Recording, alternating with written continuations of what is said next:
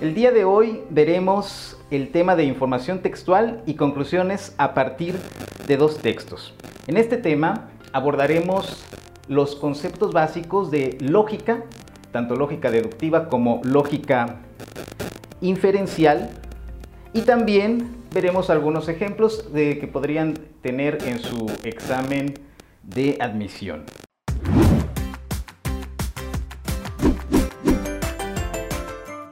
Vamos a definir primero qué es una conclusión. Nosotros podemos definir la conclusión como la finalización o terminación de algo. También lo podemos definir como una proposición al final de un argumento. Después de algunas proposiciones o premisas. Si el argumento es válido, las premisas implican la conclusión.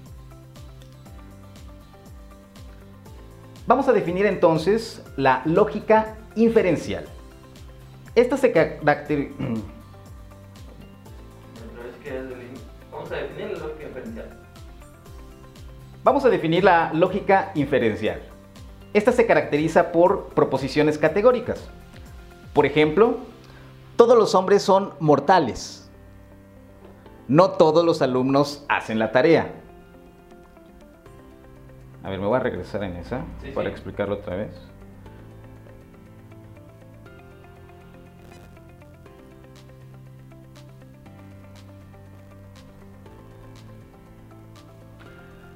Existen dos tipos de lógica, la lógica inferencial y la lógica deductiva. En la primera, necesitamos partir de proposiciones categóricas. Veámoslo con algunos ejemplos. Todos los hombres son mortales. O no todos los alumnos hacen la tarea.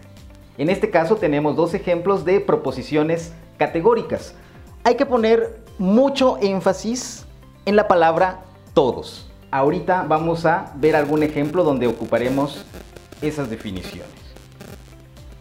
Analicemos ahora la lógica inductiva. Aquí hay que tener muy en cuenta que debemos partir de lo particular a lo general. Veámoslo también con algunos ejemplos. Vamos a partir de la premisa 1 que dice, el acero es un metal y conduce la electricidad. Vamos a poner una segunda premisa que dice, el cobre es un metal y conduce la electricidad. A partir de esas dos premisas nosotros podemos llegar a una conclusión. La conclusión en este caso es muy sencilla, podemos concluir que todos los metales conducen la electricidad. Recuerden que en el razonamiento inductivo partimos de lo particular a lo general y podemos llegar a una conclusión. Analicemos ahora el razonamiento deductivo, el que usan los detectives. Aquí va a ser lo opuesto. Vamos a partir de premisas muy generales para llegar a una conclusión particular. Por ejemplo, todos los reptiles son ovíparos. Esa es nuestra primera premisa. Segunda premisa, todas las serpientes son reptiles. A partir de estas dos premisas que van de lo general, noten aquí la palabra todos y todas, debemos llegar a una conclusión particular. Este ejemplo también es muy sencillo, podemos concluir que todas las serpientes son ovíparos. Veamos un ejemplo que podría venir en su examen tipo Ceneval. Este dice, ¿existe algún estudiante de ingeniería? Si todo estudiante de ingeniería es universitario y todo estudiante de ingeniería es inteligente, entonces se puede decir que, y nos dan las opciones. Inciso A, ninguno que es inteligente es universitario. Inciso B, algún universitario es inteligente. Inciso C, alguno que es inteligente no es universitario.